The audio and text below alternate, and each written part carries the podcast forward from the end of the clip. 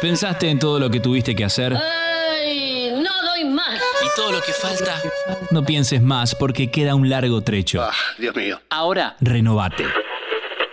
Sintoniza FM en tránsito y escucha un programa que va de abajo hacia arriba. Pero siempre, pero siempre, pero siempre, para llegar acá. Para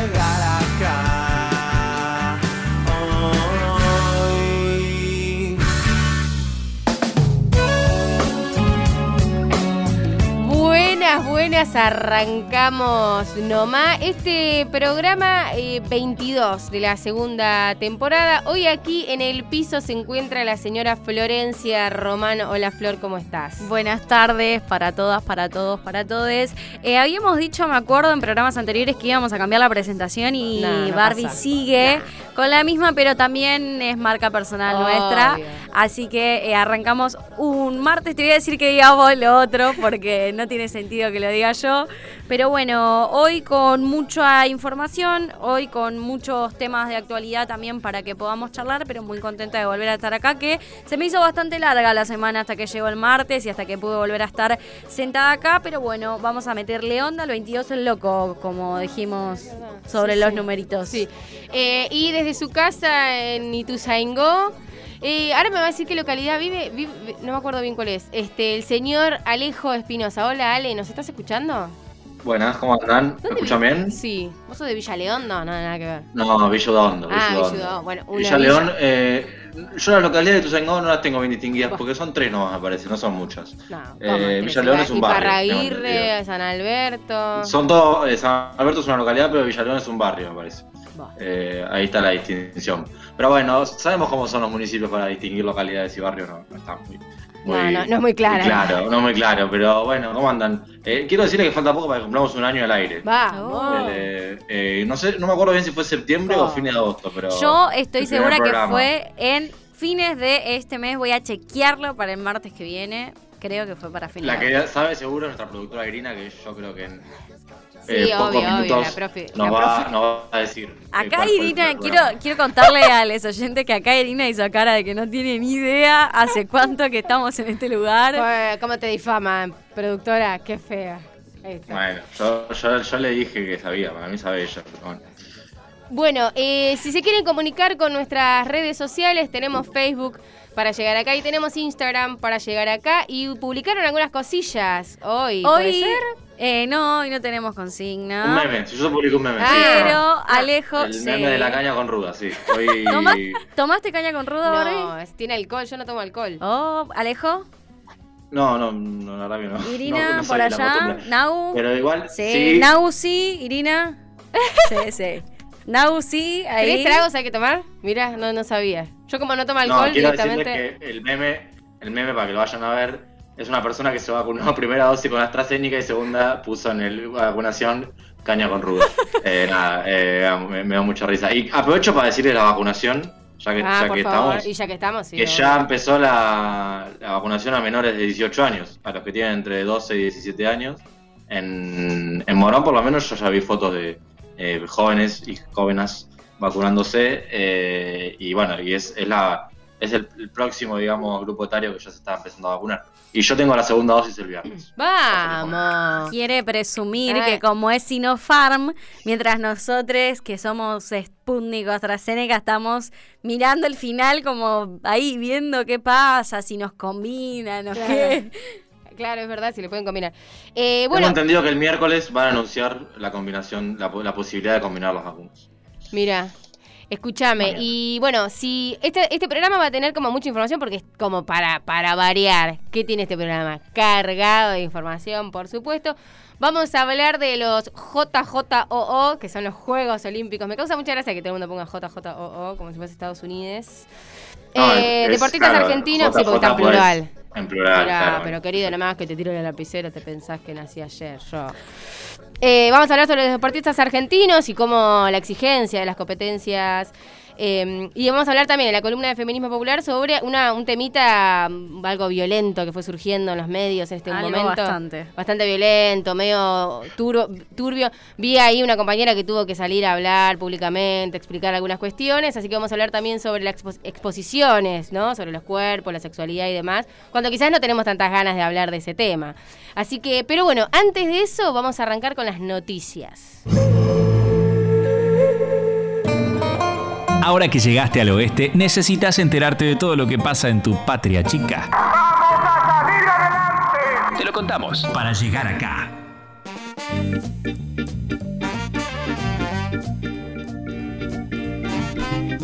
Bueno, arrancamos. Alejo, ¿vos tenés una noticia? Sí, una que sale en el portal Anticipos. Demolido en el centro de salud Juana Zurduy. Así avanza la obra. Bueno, ¿por qué demolido en el centro de salud? El edificio fue demolido para iniciar la obra del nuevo edificio de Castelar Sur, que permitía la ampliación del lugar. Tendrá 390 metros cuadrados, se distribuirá en dos plantas y contará con enfermería, seis consultorios con salas de espera, vacunatorio, oficinas administrativas, farmacia, salón de usos múltiples, salón de tratamiento de residuos patológicos, sanitarios comunes y para personas con necesidades especiales. Sobre la calle Berlín al 3800, eh, inversión de 41 mil de cua- 41 millones de pesos. Yo quiero decirle que me sorprendió al leer todo lo que va a tener este centro, Hermoso este centro de salud. Buenísimo. Y yo les quiero contar una cuestión nostálgica de esto. La sala Juana Zurduy queda en mi barrio y no solo eso, sino que ese edificio fue mi jardín. Yo fui al jardín en ese edificio. Estaba bastante Mirá. deteriorado, o sea, necesitaba cambios. Claramente fui una semana antes de que lo demolieran para, bueno, despedirme, ¿por qué no?, de ese espacio. Yo voy a leer una noticia que sale en el Cactus y es, Moreno, a tres años de la muerte de Sandra y Rubén, familiares y amigos siguen exigiendo justicia. La vicedirectora y el auxiliar de la escuela número 49, Nicolás Avellaneda, del partido de Moreno, Sandra Calamano y Rodríguez, eh, Rubén Rodríguez, murieron durante la explosión que ocurrió en el 2018 desde desde el establecimiento educativo denunciaron en varias oportunidades que había una pérdida de gas en el edificio, pero la gestión de Cambiemos ignoró los reclamos. Siguen, sigue ese proceso, siguen buscando justicia, resolución. Yo creo que sobre todo en este tema me parece que lo importante es eh, pensar y que el Estado esté presente en las cuestiones edilicias de la escuela, ¿no? Digo, porque si no a veces se le exige mucho a los docentes, a los directives, incluso a los pibes que van a la escuela sobre las cuestiones del sistema educativo y lo que aprenden y demás, pero bueno, a veces el Estado tiene que, porque esta es una escuela pública, el Estado tiene que hacerse responsable de sostener ese- esa infraestructura, de cuidarla, de mantenerla, porque bueno, una escuela a la que asisten y, recu- y recurren constantemente un montón de personas, obviamente tiene un deterioro y hay que cuidarla y mantenerla, pero bueno, eso es responsabilidad No, del y, y Estado. además que, perdón, breve, eh, la escuela esa tengo entendido que hubo bastantes eh, eh, refacciones y bastantes arreglos edilicios, pero el problema de edilicio en las escuelas es primero estructural a toda la provincia de Buenos Aires, al conurbano y en Moreno en particular, eh, hay un deterioro muy grande, no solo de las escuelas, sino de, toda la situación, digamos, económica, pero digo, el, el problema de edilicio en las escuelas en la provincia es un reclamo de docentes, de estudiantes y todo el personal educativo hace añares, digo, no, no es de ahora, más allá de lo que haya pasado. Entonces me parece que son problemas estructurales que si no se resuelven, eh, forman parte de lo común, digamos. Nos acostumbramos a tener esos problemas. Sí, sí. ¿Vos tenés una noticia, Flor? Tenemos eh, una noticia un poco lo que iba adelantando Ale, sale en primer plano online. Spoileó, Comienza, me spoileó. spoileó la noticia. Comienza este martes en la provincia de Buenos Aires la vacunación a menores de entre 12 y 17 años. Hay que recordar que a partir de los 18 años en adelante, con o sin patologías priorizadas, eh, tienen la vacuna libre en todos los vacunatorios cercanos de todos los barrios, que seguramente todos conocen alguno. Eh, pero les pibis de 12 y 17 se tienen que inscribir, tienen que inscribirlos sus tutores, por lo cual es importante que estén atentos todavía y atentas a la aplicación, porque eso todavía no es libre, así que, eh, bueno, se van a empezar a vacunar a les pibis. Es importante también eh, recalcar que quienes no se hayan vacunado o que tengan de 18 en adelante se acerquen y se vacunen, porque ya está liberado para todos los grupos eh, de toda, toda la población, ¿no? Para que puedan ya acceder a, a la vacuna contra el COVID. Dos cosas muy cortitas. Una que venía para acá, para la radio, y pasé por el Gorki, que es uno de los centros de vacunación. Y en un momento como que no presté atención, ahí había mucha, mucha gente. Dije, ¿qué onda? ¿Qué está pasando acá? Y ahí después dije, ah, acá se están vacunando. Y había mucha gente, con lo cual me alegra un montón. Y segundo, eh, uno, un estudiante hoy me contó la noticia de que tiene 14 años y ya le llegó el turno para vacunarse. O sea que ya estamos a nada, chicos. Esto ya me alegra un montón. Así que inscríbanse, por favor, ¿eh? inscríbanse y vayan a vacunarse los que son mayores de 18. Eh, vamos a cerrar este bloquecito con una canción, una canción que quiero decir que la propuse yo, porque es muy buena, la escuché hace muy poquito, quizás no es tan nueva, pero yo la escuché hace muy poquito. es Ah, ¿es nueva, nueva? nueva, Bueno, sí. yo la escuché hace muy, muy poquito, me pareció una belleza. Se llama Visión Sencilla, es eh, de la Delio Valdés y Javier Ortega, y es un homenaje a Darío y a Maxi. Así que disfruten de esta, besta- de esta bella canción, tiene ahí unos relatos muy lindos, y enseguida volvemos. Cortar rutas es un símbolo de enfrentamiento directamente con el poder.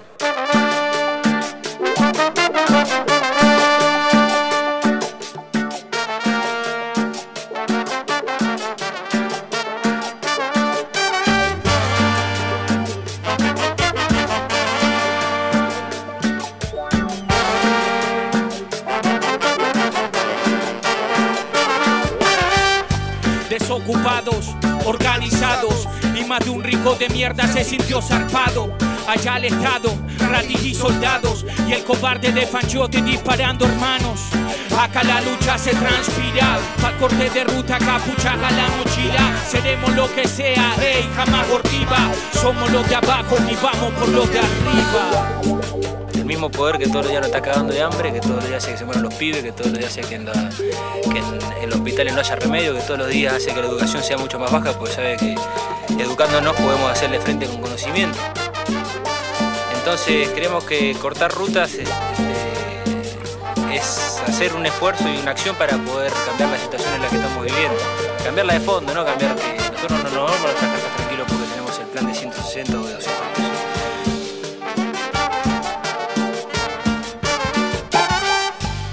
como una pintada de Maximiliano que vive la ranchada de este conurbano.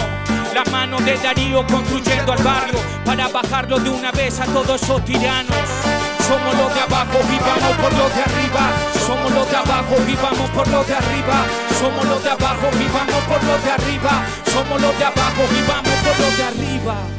Hundís tus pies en el agua, negro aceite que se arrastra y alimenta tus venas de hormigón. Contagiando los humores de una lucha casi inmóvil, urbe que enfrenta la horda marginal. A curar tu sed de sangre no alcanzó para hacerte más gris, puente Pueyrredón.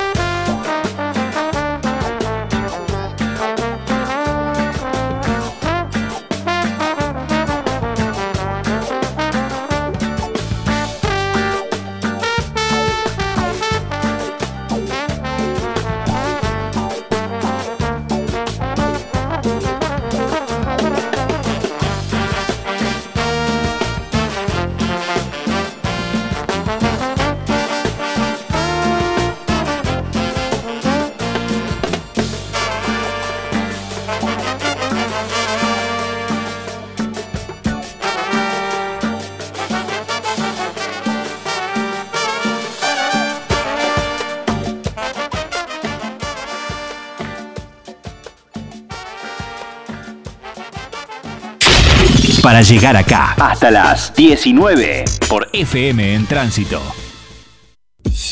Remeras lisas o estampadas, bolsas, vasos, gorras y otros productos con tu logo. Mitex, más de 20 años de experiencia en serigrafía publicitaria. Búscanos en Instagram y Facebook como Mitex Estampados. Comprale a la economía popular. Los trabajadores y las trabajadoras de la economía popular somos parte del presente y queremos cambiar nuestro futuro. Por eso ahora tenemos sindicato. CETEP, Confederación de Trabajadores de la Economía Popular. Búscanos en Facebook y en Instagram como CETEP Morón y sumate a defender los derechos de los trabajadores y las trabajadoras de la economía popular. Confederación de Trabajadores de la Economía Popular. Las Teves, lencería y trajes de baño hechos a tu medida y de la mejor calidad para que te sientas cómoda.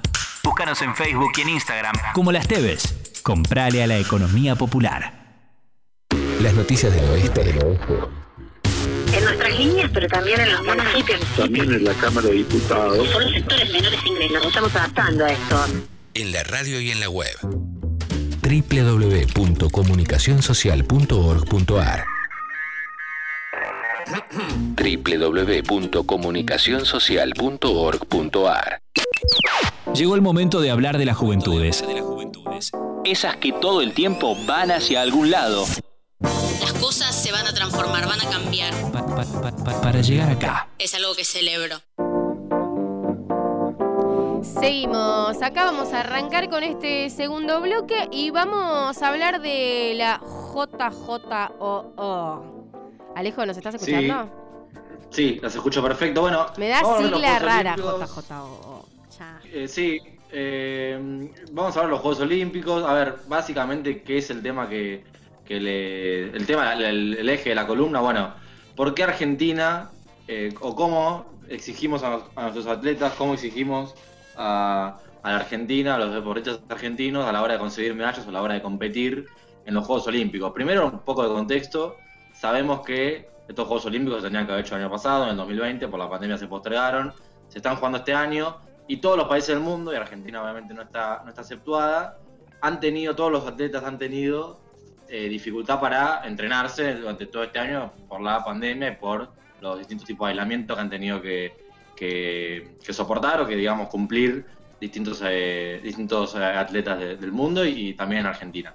Sabemos también que en Argentina se destaca en general por los deportes eh, colectivos. Digo, Argentina hoy tiene posibilidad de medalla en hockey femenino, que las Leonas van a jugar mañana en la mañana en la semifinal. Ayer ganó, hoy, perdón, hoy en la mañana ganó el vóley.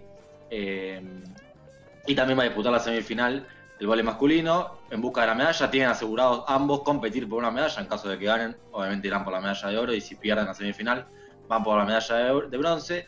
Y después tenemos el handball, el básquet, el vóley, el hockey y el fútbol que no le ha ido bien esta vez, pero eh, son los deportes colectivos en Argentina, siempre compite. ¿Quiere decir que gana? No, de hecho no gana casi nunca, pero compite con las principales potencias de- del mundo y de Europa. En, el, caso del básquet, el ejemplo más, eh, más claro es el básquet, donde siempre Estados Unidos gana la medalla de oro, salvo en Atenas 2004 cuando fue Argentina quien ganó la medalla de oro. Esta mañana lamentablemente el básquet se, quedó afuera con la despedida de, Luis Escola muy, emotiva. eh, el último quizás eh, estandarte de la, generación dorada.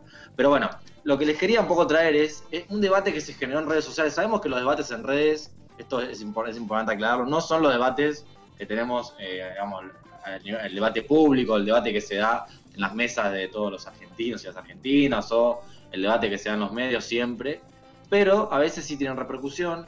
En este caso se habló de por qué la Argentina todavía no había conseguido medallas o por qué les estaba yendo mal a los atletas argentinos.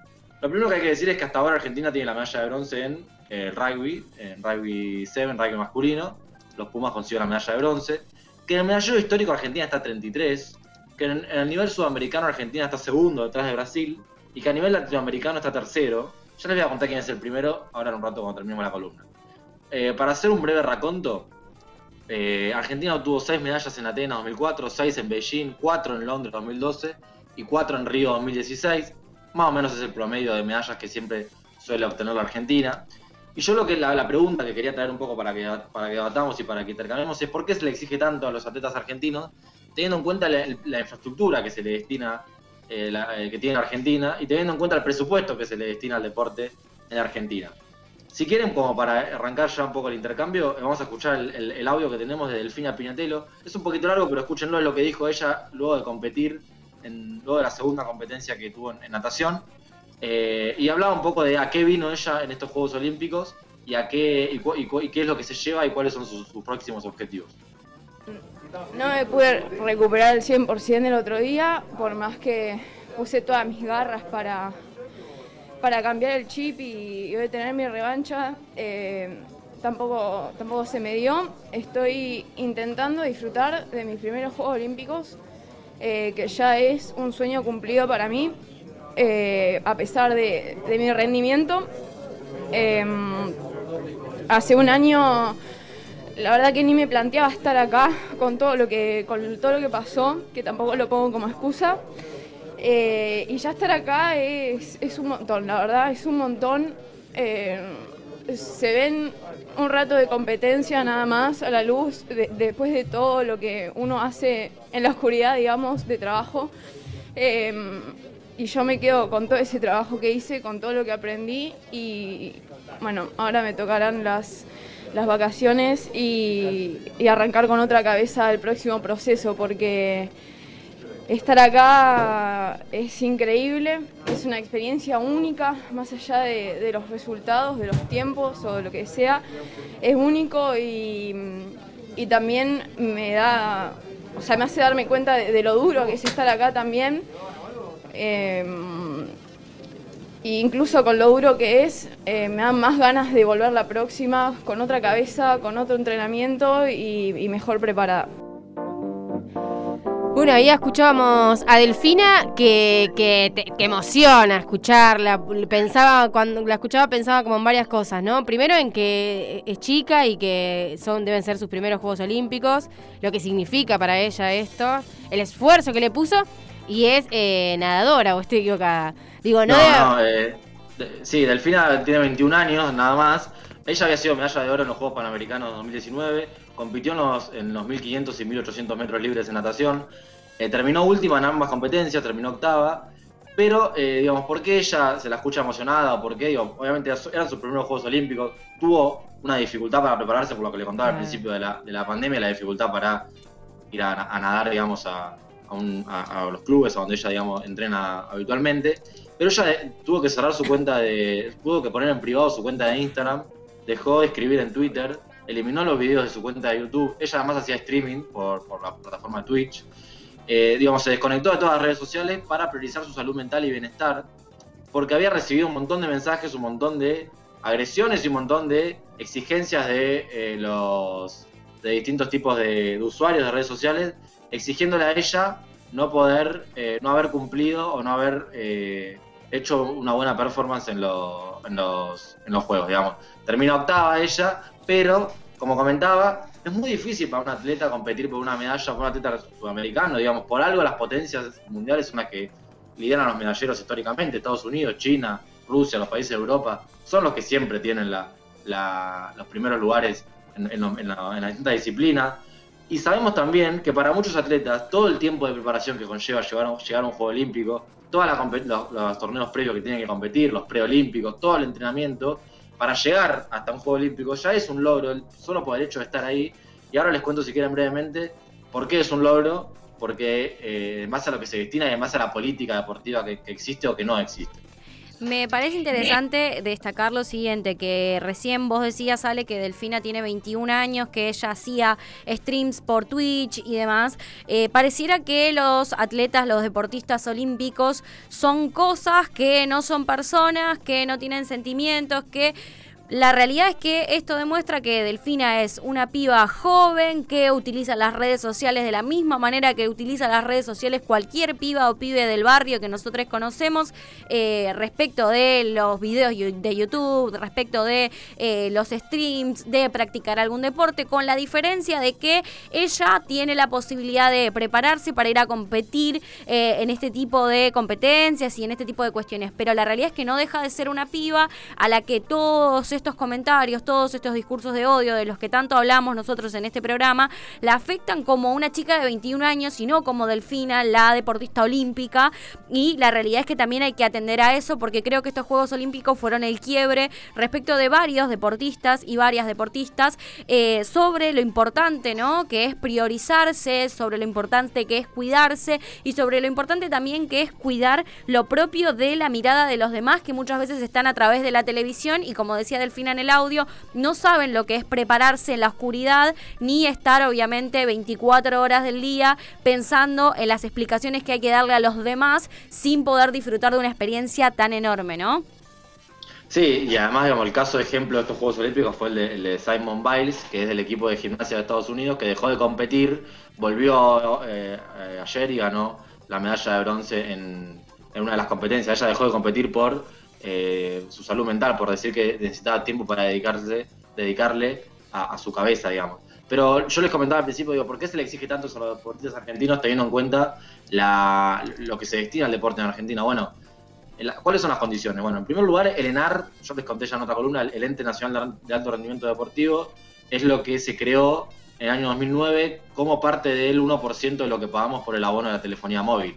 Por ley, el 1% de lo que uno paga por, por el celular eh, iba al Ente Nacional de Alto Rendimiento Deportivo, el ENAR, el cual pierde su autonomía en el gobierno de Macri. ¿Qué quiere decir que pierde su autonomía? Que pasó a depender del Estado Nacional, digo, a lo que le gira o la plata que le da el Ministerio de Economía eh, mensualmente o lo, o lo que le da el presupuesto anualmente el Ministerio de Economía. Hasta el año 2017 había recaudado 37 millones de pesos y las evaluaciones sucesivas fueron, eh, fueron digamos, haciendo que en tres años se pierda 62% en eh, dólares del presupuesto para el deporte. Además, la Secretaría de Deporte pasó a ser agencia, pasó a ser agencia, quiere decir, básicamente dejó de existir o dejó de ser, de tener un lugar eh, preponderante en el organigrama estatal.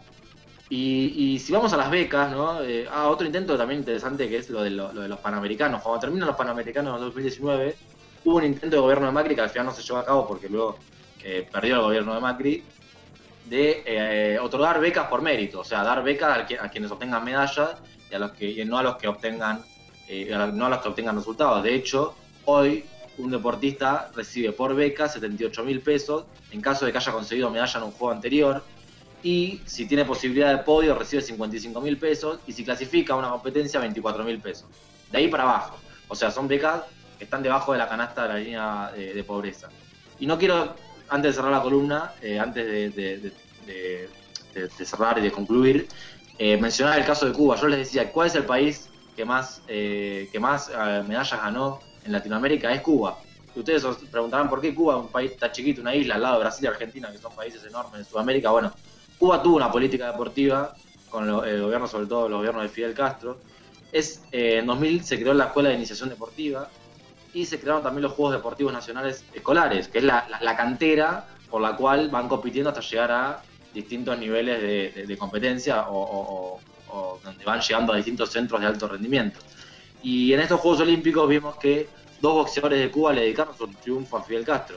Eh, Mijail López y Luis Alberto Ora eh, agradecieron a la revolución de de Fidel, a la revolución del Che, por eh, haber hecho tanto por el deporte, por haber hecho invertido y, y haberle otorgado un lugar central en la formación de los jóvenes también, ¿no? Porque eh, esta idea de que se genera desde la escuela, de que se genera desde que son chicos. Y el otro caso curioso es el de Julio Cruz, un boxeador cubano que venció a Manuel Reyes, que era un boxeador cubano nacionalizado español, compitió por España, y Manuel Reyes había participado con, en la consigna del hashtag SOS Cuba, que se fomentó desde, desde, desde muchos países, sobre todo de Estados Unidos, criticando al gobierno de Cuba, y había dicho él patria o vida, eh, en contraposición con el patria o muerte de, la Revolución Cubana, y Julio Cruz, quien, quien fue el cubano que lo venció, dijo patria o muerte venceremos. Fue una historia, la verdad, muy curiosa en cómo la política obviamente se mete en el deporte siempre, pero eh, digo, para, para tener en cuenta cuando le, cuando, cuando le exigimos a nuestros atletas o cuando le exigimos a, a un deportista argentino que compita o que obtenga una medalla, tenemos que conocer cuáles son las condiciones en las que compite y cuáles son las, condiciones en las que llega a ese Juego Olímpico. Sí, yo pensaba en eso, ¿no? Como, primero porque aparte de exigirle sobre un deporte, algunos deportes que son como muy específicos, deportes que, que esto no tienen ningún tipo de, de- de subsidio del Estado. Me imagino esos deportes que son como Aparte que- individuales, a- aparte que en les cuesta un montón llegar a eso. Digamos, me parece que nosotros que estamos viendo el- el- los Juegos Olímpicos de este lado, no tenemos que más que estar orgullosos de, de- de que ellos ya hayan llegado hasta ahí. Sí, aparte que te quería agregar que en Argentina eh, hay algunos deportes y algunas personas que por ahí no acostumbran tanto a ver deporte que se encuentran en los Juegos eh, Olímpicos con representación argentina de deportes que ni siquiera sabían quiénes los representaban y demás. Eh, por eso también es importante darle trascendencia a todo el arco deportivo. No solamente sabemos que somos un país futbolero y demás, pero son eh, importantes también los demás deportes que compiten por medallas y demás cuestiones, ¿no? Sí, sabemos que los deportes tradicionales de nuestro país son, digamos, deportes en equipo, pero eh, no hay, digamos, eh, tanta, no se conoce tanto de otros deportes porque justamente eh, no, no, está- no son- no son tan masivos. Por eso creo que cuando, los Juegos Olímpicos son una gran oportunidad para ponerse a pensar estas cosas. Escúchame, vamos a cerrar esta, esta partecita, esta columna con ¿cuál es el deporte nacional argentina? El pato. Nada, hermoso. No, no sabemos ni cómo se juega, chicos. Nos vamos a una pausa y enseguida volvemos. Excelente columna, Ale. Todos los martes, no te pierdas. Para llegar acá. En tránsito. Inicio de espacio publicitario. Para poner los pies sobre la tierra tenés que estar cómodo. Plumis, emprendimiento de calzado liviano. Pantuflas y alpargatas. Comprale a la economía popular. Busca a Hernán Chiora en Facebook y en Instagram. Los trabajadores y las trabajadoras de la economía popular somos parte del presente y queremos cambiar nuestro futuro. Por eso ahora tenemos sindicato.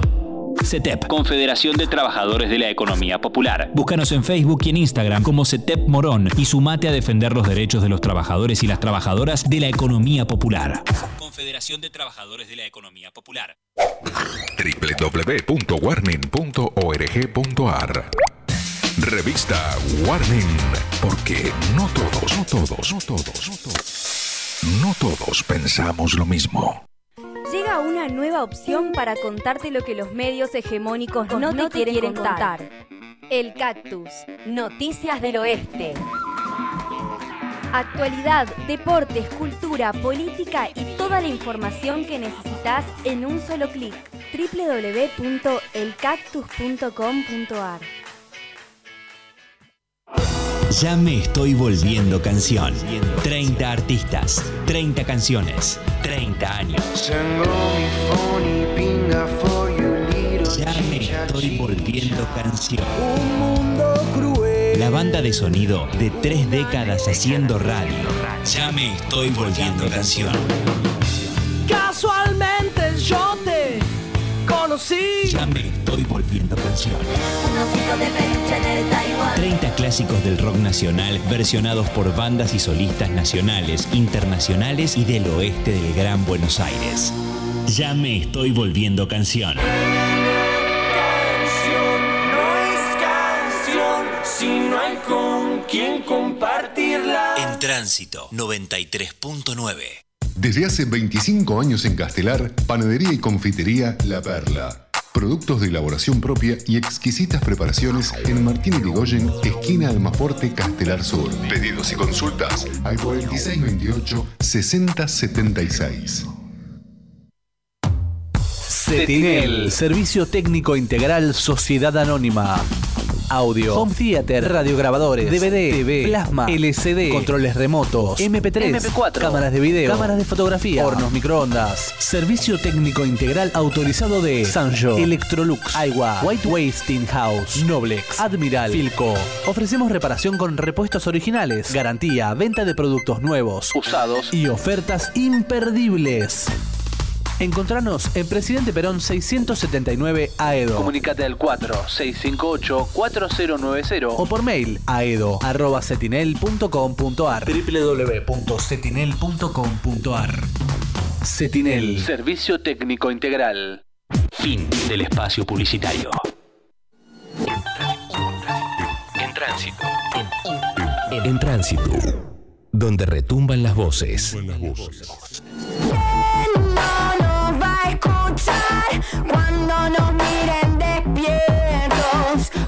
Grito de verdad cambie el destino del tiempo. En tránsito. 93.9. 34 años de comunicación comunitaria. ¿Quieres renovar todo lo que te rodea? Tu forma de cocinar, la decoración de la casa, tu tiempo libre y hacerlo todo por ti misma? ¿Has pensado que tu marido trabaja muchas horas diarias y tiene derecho cuando llega a su hogar a encontrar un agradable recibimiento?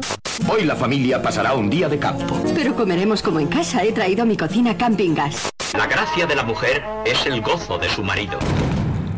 Para llegar acá fueron años y años de lucha histórica. Ahora estamos. Y te lo queremos contar.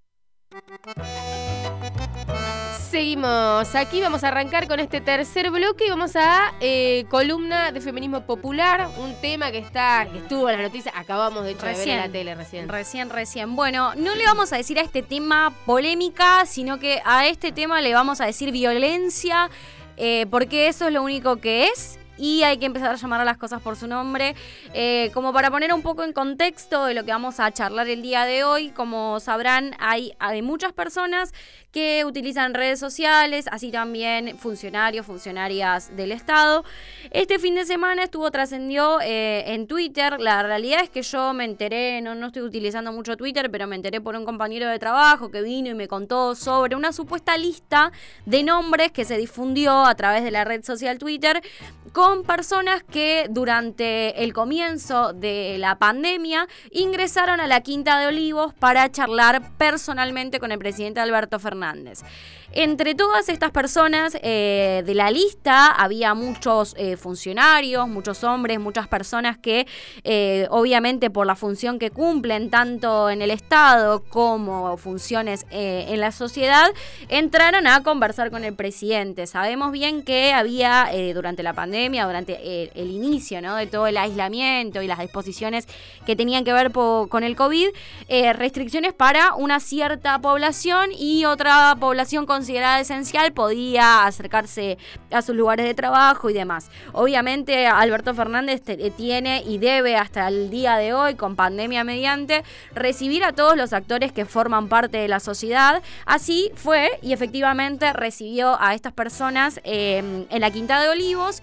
Dentro de todo ese listado de nombres eh, figuraba el nombre de la actriz Florencia Peña, que fue eh, uno de los nombres obviamente más... digamos, mencionados durante todo este tiempo. Aparte de Florencia Peña, también figuraba el nombre de Sofía, no me acuerdo ahora el apellido, no sé si alguien se lo acuerda, pero Sofía Pachi.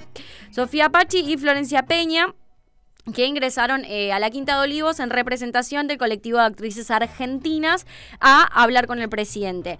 Quiero eh, destacarles lo siguiente, es eh, el colectivo de actrices argentinas fue un colectivo importante respecto de la organización que las compañeras llevaron adelante en el caso de Telma Fardín cuando ella decidió denunciar a Juan D'Artés, por lo cual este colectivo fue tomando fuerza a nivel nacional y se empezaron a organizar y a nuclear bajo este colectivo. Lo que sucedió en estos días fue que eh, el diputado Fernando Iglesias del PRO y el diputado Waldo Wolf, también del PRO, eh, lo que hicieron fue recoger el nombre de Florencia Peña, siendo una persona mediática, siendo una persona que expone su vida en redes sociales, siendo una persona que muestra sin ningún tipo de pudor su cuerpo en las redes, habló abiertamente sobre su relación sentimental con su marido y demás cuestiones que nosotros conocemos sobre Florencia, eh, exponiendo estos dos personajes nefastos actualmente en la escena política y también en los medios, porque hay medios eh, hegemónicos muy grandes que sabemos que operan a favor de la violencia, que obviamente hablar de capacitaciones en lo que respecta a la ley Micaela y demás, cero, y siguen pregonando y dándole voz a este tipo de personajes nefastos. Hicieron lo suyo propio, obviamente, como no era, em, no era una sorpresa, diciendo, eh, obviamente, que Florencia Peña eh, iba a la Quinta de Olivos y que todo era un escándalo sexual y que Florencia Peña estaba con el presidente y demás cuestiones.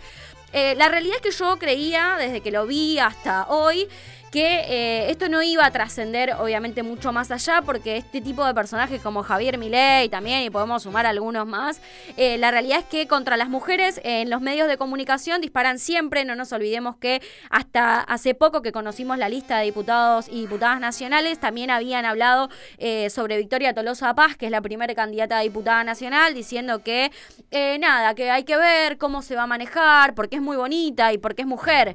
Entonces, de nuevo, poniendo en tela de juicio las capacidades de conducción y de gobierno de las mujeres que integran las listas políticas. Obviamente, eh, cuestiones que también nosotras con nuestra militancia feminista vamos dejando atrás y que este tipo de personajes siguen reforzando. Cabe destacar también que una de las personas que integra la esfera política de estos dos sujetos es María Eugenia Vidal, que en vez de solidarizarse con eh, Florencia Peña, más allá de las expresiones políticas, porque Florencia Peña se declaró peronista y lo dijo abiertamente y eh, no tiene ningún inconveniente con, con asumirlo. María Eugenia Vidal como compañera y como un acto de sororidad podría haberse puesto en el lugar de Florencia Peña y sin embargo decidió decir que comparte valores con Waldo Wolf y comparte valores con Fernando Iglesias. Lo que quiero traer a, discusión es eh, la posibilidad también de las mujeres de poder ocupar lugares en el gobierno, de poder ocupar lugares de representación en la sociedad. No nos olvidemos que Florencia Peña es una actriz súper reconocida eh, a nivel nacional y que ella se acercó a hablar con el presidente por la crisis que sufre el sector de los, eh, los actores y las actrices argentinas con eh, la cuestión de la pandemia. Acordémonos que no se, puede, no se podía hasta hace poco, recién ahora se está reactivando nuevamente, ingresar a los teatros, el tema del streaming a muchos les complicó, el tema de las grabaciones, de los audiovisuales y demás, que es el trabajo de las compañeras y los compañeros, eh, tiene y requiere obviamente representación. No podemos pretender que todo el colectivo de actrices o que todo el colectivo de actores se acerque a la Quinta de Olivos, sino que obviamente funciona de una manera de, de escalafón y que se acerca a una persona en representación de.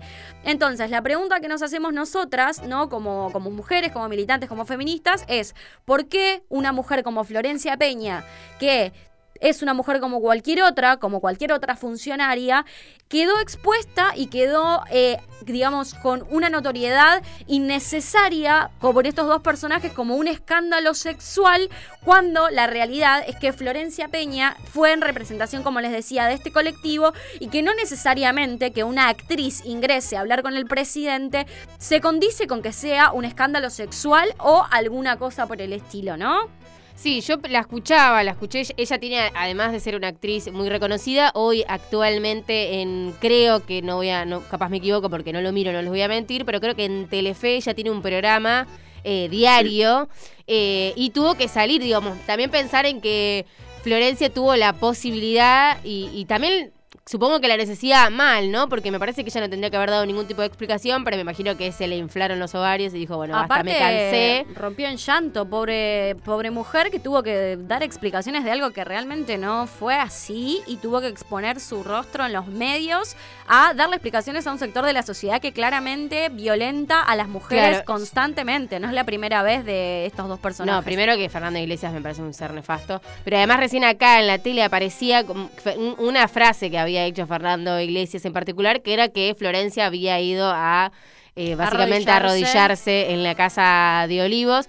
Y me parece que, ¿por qué se eligió Florencia? Me parece que porque es que, pero el hilo, la parte más fina del hilo, ¿no? Bueno, él es la persona que se expone, es la persona que, como dices al principio, expone su cuerpo, que lo hace porque está perfecto y que haga con su cuerpo lo que quiera, porque es una persona famosa, porque es una actriz y porque también se ningunea, ¿no? Como a las actrices, a la cuestión cultural, como, bueno, no vos eh, sos una persona poco seria, vos no se te puede tomar en serio y demás, porque además como estás mostrando el traste todo el día, no podés hablar en serio con vos. Y me parece que se eligió a ella de esa manera. Y ella para mí, primero que esto que vos decías un poco, tiene una postura política tomada, siempre es sumamente seria al hablar, lo expone, no es una mina que no pueda decir lo que piensa y además generalmente dice intervenciones muy interesantes. Y, bueno, y Fernando, Fernando y el otro muchacho que no me sale el nombre. Wolf este, bueno, no, no vieron con quién se iban a encontrar, me parece, porque eligieron a Florencia pensando que iba a ser una ninguneada sencilla y Florencia dijo, bueno, no, querides, hasta aquí Aparte que la realidad de esto, ¿no? De pensar nuevamente a las mujeres como objetos sexuales, a las mujeres como objetos sexuales de los varones y encima con la incapacidad de poder ejercer algún rol eh, en lo organizativo de la sociedad, en el gobierno y en las demás cuestiones, donde solamente nos eh, llevan a ser un objeto de o a tener un rol eh, en específico. Digo, volvemos a hablar de lo mismo, sigue atrasando un montón de años porque esta discusión ya la hemos tenido. no, me parece que, a ver, primero Fernando Iglesias es un, es un personaje que eh, no es la primera vez que, que recibe, digamos, que, es repudiado por, su, por sus declaraciones, sean del tipo que sea. Es una persona que está en la lista de Juntos por el Cambio, que vuelve a ser candidato, de hecho, sea, para las elecciones, está en la lista de María Eugenia Vidal, como mencionaba Flor, y eh, se la pasa. Eh, voy a buscar el adjetivo, digo. criticando, atacando y violentando a todo tipo de personas que no coincida con su ideología política. Es una persona que básicamente lo único que, lo- su único argumento es hablar de que el peronismo es el mal de, este país, digo. Este país es, está podrido porque existe el peronismo, digo, ese es el, el- discurso básico de la iglesia, que además eh, representa, digamos, a Macri, o sea, no, no, no hay que, eh, digamos, hacer, digamos, eh, no me sale la palabra, pero digo, no, no hay que espantarse muy por eso. Digo, profundo, Macri, ¿no? Claro. sí, nada, claro, eh, Macri pidió que Iglesias esté en la lista, en definitiva, a eso, a eso es lo que iba. Sí. Y eh, bueno, y además, digo, Florencia Peña no es eh, alguien que haya que nació ayer, sabe cómo son estas cosas, por eso también el- el- el- la reacción, digamos, ¿no? Tan potente, me parece, ¿no? Sí, también respecto de la reacción eh, de Florencia Peña, hay que destacar lo siguiente, ¿no? Otra vez los hombres nos obligan a darles explicaciones, ¿no? ¿Por qué? Porque realmente ese desmerecer la capacidad de Florencia como organizadora de este colectivo también es nuevamente obligar a las mujeres a explicarla, lo mismo que pasó con Victoria Tolosa Paz.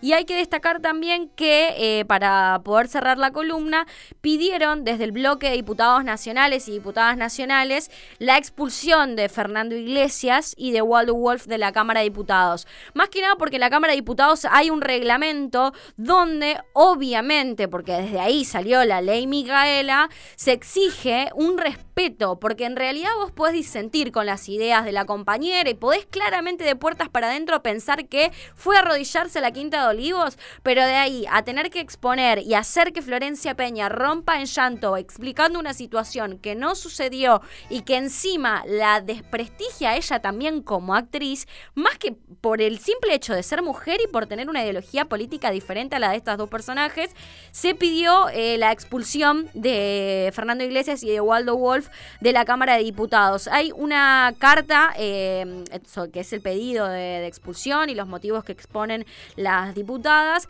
que está firmada eh, la iniciativa por la diputada Gabriela Cerruti, la sigue la diputada Mónica Macha. Hay que destacar esto, Mónica Macha es la, presi- la presidenta del bloque de géneros y diversidades, o sea, no es cualquier persona que está integrando la Cámara de Diputados, sino que realmente es eh, un problema grave de que esta gente tenga la posibilidad y los medios de, abiertos de esta manera para poder dirigirse a una mujer más allá de si haya sido Florencia Peña, Victoria Tolosa Paz o una compañera de cualquier sector o de cualquier barrio, de cualquier ámbito. Porque la violencia de género, la realidad es que no fue dirigida hacia Florencia Peña por ser Florencia Peña, sino que fue dirigida hacia todas las mujeres porque claramente para estos sujetos nosotras somos cosas, nosotras somos objetos sexuales y la realidad es que la exposición de Florencia Peña molesta, la vida pública de Florencia Peña molesta y la ideología pública de Florencia Peña molesta, pero lamentablemente para todos estos nefastos, las mujeres hoy en día tenemos derechos, obviamente, adquiridos con muchos años de lucha. La exposición pública de Florencia Peña es una realidad, mismo como la exposición de un montón de compañeras y compañeros hoy en día, y eso no va a cambiar, por lo cual eh, esperemos alguna resolución respecto a la expulsión de estos personajes de la Cámara de Diputados o mínimamente de los medios de comunicación que les dan lugar, que se replanteen qué tipos de discursos hacen llegar a la mesa de los argentinos y las argentinas cuando en nuestro país eh, por violencia de género asesinan mujeres todos los días. Porque sabemos que la violencia de género no es solamente una mujer muerta todos los días, sino también este tipo de discursos que luchamos obviamente todos los días por erradicar. Sí, yo pienso como para ir cerrando, pensar en que, bueno, más allá de la cuestión política, más allá de la decisión política, ¿no? Más allá de que Fernando Iglesias esté de un lado de la mecha y Florencia y nosotros estemos del otro lado de la mecha, me parece que es importante empezar a romper con que los medios de comunicación tienen que dejar de divulgar y darle lugar a este tipo de situaciones tan violentas. Digo, más allá de a quién van a votar en las elecciones, esta manera de manejarse en la vida, eligiendo lastimar a las otras personas, exponiéndoles su, vida, digo, porque también Florencia Peña podría hacer con su vida sexual lo que le parezca, y me parece que eso no es, eh, no significa que nadie tenga que exponer a nadie, ni maltratar. Eh, me parece que eso es lo que tenemos que tratar de romper. Más allá de la postura política, de verdad en algún momento lograr que los medios de comunicación no reproduzcan este tipo de situaciones, porque eh, deberíamos poder romper con esas situaciones de violencia y, como digo, más allá de a quién votemos en las elecciones, ser eh, solidarios, amables, amorosos con el resto. Digo, no tenemos que pensar igual, por supuesto que no, si no sería un mundo muy aburrido. eh, ese no es el punto, no es lo que queremos, pero por lo menos tratarnos con respeto, eh, cuidando al otro, y, o por lo menos, como dijiste vos al principio, si opinas algo negativo de la persona, guárdatelo porque nadie te pidió tu opinión en este momento. Creo que eso, para mí, tenemos que lograr que los medios de comunicación en algún momento dejen de darle lugar a este tipo de situaciones. Uno no puede ir a, una tel a la televisión abierta de aire y decir semejante cosa como si nada. Me parece que eso hay que lograr que se rompa. Así que, eh, excelente información. Muchas gracias. por el Gracias. debate. Nos vamos a un cortecito y enseguida volvemos. Encontranos en Facebook y en Instagram. Para llegar acá. Las Teves, lencería y trajes de baño hechos a tu medida y de la mejor calidad para que te sientas cómoda. Búscanos en Facebook y en Instagram como Las Teves. Comprale a la economía popular. Remeras lisas o estampadas, bolsas, vasos, gorras y otros productos con tu logo. Mitex, más de 20 años de experiencia en serigrafía publicitaria. Búscanos en Instagram y Facebook como Mitex Estampados. Comprale a la economía popular. Para poner los pies sobre la tierra tenés que estar cómodo. Plumis, emprendimiento de calzado liviano. Pantuflas y alpargatas. Comprale a la economía popular. Busca a Hernán Chiora en Facebook y en Instagram.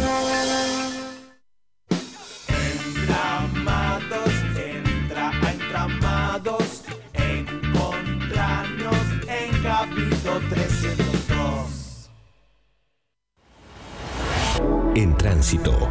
El aire de la radio que retumba en la web. Búscanos como comunicacionsocial.org.ar. En tránsito. Comunicación cooperativa. Bueno, ya cerrando este programa, vamos a ir con unas noticias rapidito, rapidito. Ale, ¿vos tenés una noticia? Bueno, sí, en primer plano, en el portal primer plano, eh, realizaron la primera entrega de cannabis medicinal a pacientes con epilepsia del Hospital Garrahan. El Servicio de Neurología de este nosocomio realizó una investigación específica cuyos estudios confirmaron que se trata de una herramienta terapéutica sumamente valiosa como eh, ad- adyuvante al tratamiento antiepiléptico de niños y niñas con encefalopatías epilépticas refractarias. Flor, ¿tenés una noticia? Tengo una muy buena noticia de un tema que charlamos en las columnas eh, anteriores del unodigital.com.ar. Una matancera, la primera beneficiaria del programa de reconocimiento de aportes por tareas de cuidado. Lo confirmó la titular, la titular de ANSES, me- Fernanda Raberta. En las redes sociales, en palabras de la funcionaria, se trata de la primera madre argentina a la que reconocieron sus años de aportes a través de esta política pública. Yo tengo una noticia que sale en el portal de la radio comunicacionsocial.org.ar. El municipio de Ituzaingó abrió la inscripción para un torneo de fútbol 5 femenino. El, certamen se dictará en el Polideportivo La Torcasa y hay tiempo para inscribirse hasta el 6 de agosto. Hay que ser mayores de 17 de 17, 17 años, perdón, y hay que eh, tener el certificado de vacunación por lo menos de la primera dosis. Así que equipes de eh, Ituzaingó a inscribirse porque tienen que tener domicilio en Ituzaingó. Bueno, eh, vamos a despedirnos. Vamos a Alejo, ¿cómo te sentiste vos? Bien, quiero decirles que voy a ser eh, el pesimista del grupo Ah. porque eh, ustedes estaban muy contentos de que se viene el fin de la pandemia y que bueno, vamos a poder salir a chupar picaporte. Bueno, no vamos a poder salir a chupar picaporte porque eh, en Wuhan, que es el centro de. ¿Se acuerdan? Donde surgió el COVID. Eh, China, ¿Está el, el murciélago? Sí.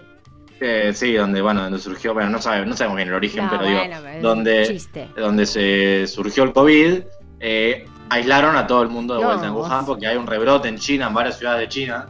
Son pocos casos, la verdad, que a comparación de la población que tiene China. Pero bueno, la cuestión es que están testeando masivamente a todos los chinos Oh. en eh, distintos lados porque en estas provincias de China, porque bueno, hay un rebrote, así que esperemos que eh, la Delta que ya está por venir eh, acá en Argentina y esto no sean, no sean una nueva pandemia. Vos. ¿Flor? ¿Algo para decir? Nada para decir, hasta el martes que viene. Bueno, yo voy a decir gracias Nau operando, gracias Iri por la producción. Nos vamos a despedir con una canción que se llama Mucho más feliz y es de No te va a gustar. Les mando un abrazo gigante. Nos escuchamos el martes que viene. Cuídense, usen barbijo mayor de 18, vayan a vacunarse y los menores de 12 para arriba, inscríbanse a la vacuna. Sí, nos escuchamos el martes que viene. ¡Mua!